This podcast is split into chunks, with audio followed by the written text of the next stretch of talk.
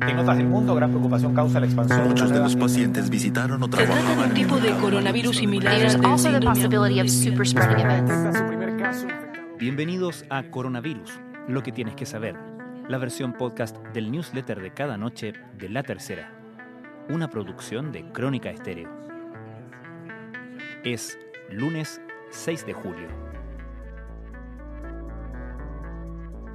Dentro de todos los términos que ha dejado la pandemia del coronavirus, el ministro Enrique París hoy levantó uno de manera especial, la positividad, es decir, el porcentaje de exámenes PCR que tienen resultado positivo por COVID-19.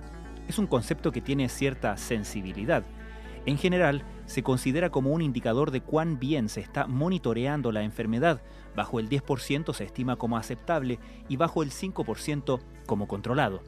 Aún Chile está lejos de esos números, pero de todas formas hay una mejora. Y ese fue el dato que el titular de salud resaltó en su comparecencia de hoy. 18,4%, la cifra más baja de positividad desde el 18 de mayo pasado, es decir, en más de un mes y medio. Todavía es un número elevado, sin embargo, se aleja de los conteos que llegaron a reportar en varios días de fines de mayo y junio porcentajes superiores al 30%. Hubo otra cifra relevante, pero que fue refutada por París, la de 10.159 fallecidos entre confirmados y sospechosos informados el domingo por el DEIS. No son 10.000 muertos, señaló el ministro, quien pidió resaltar el número de decesos confirmados. Con todo, reconoció la diferencia que existe entre el conteo de su departamento de estadísticas y el reporte diario. El primero ya supera las 7.000 muertes confirmadas, mientras que el segundo alcanzó las 6.384 defunciones. Estas son algunas de las informaciones que destacamos en la cobertura de la crisis del coronavirus en la tercera. Durante el balance, el ministro de Salud Enrique París indicó que se ha registrado una leve mejoría, destacando que se observa una evolución positiva en las cifras, y esto, detalló, se debe a que la positividad de los exámenes en las últimas semanas ha disminuido. El número de positividad de exámenes PCR a nivel nacional en los últimos siete días ya está en el 22%. Sin embargo, hoy día la cifra de positividad PCR bajó ya al 19%, sostuvo.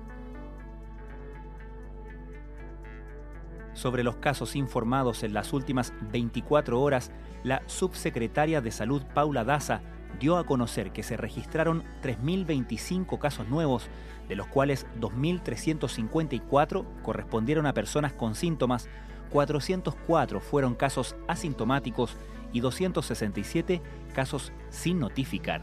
Con esto, el total de casos de coronavirus en el país es de 298.557.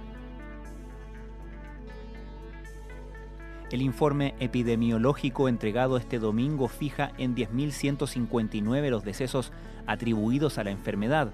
7.057 de ellos son casos confirmados y 3.102 son sospechosos. El ministro París llamó a no ver ambas cifras en conjunto. No confundamos a la opinión pública. No son 10.000, son 7.057. Y reconocemos la diferencia. Los otros son probables. Remarcó. El reporte también consigna una mejora en Santiago en la cantidad de casos activos, con bajas en la mayoría de las comunas.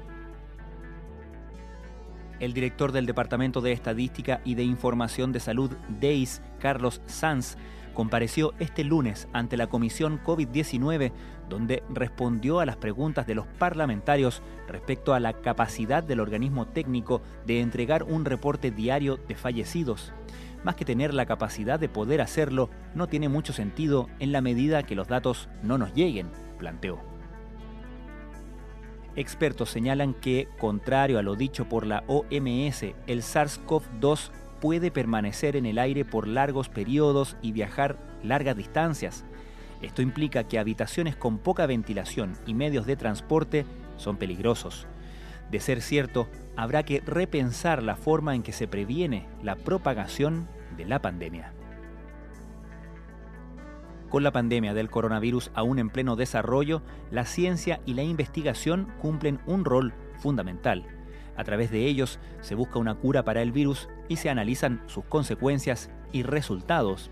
Bajo esa consigna, el Ministerio de Ciencia, Tecnología, Conocimiento e Innovación y la Agencia Nacional de Investigación y Desarrollo anunciaron el financiamiento de 63 proyectos nacionales de investigación sobre el COVID-19. ¿Qué pasa? Relata tres de esas iniciativas.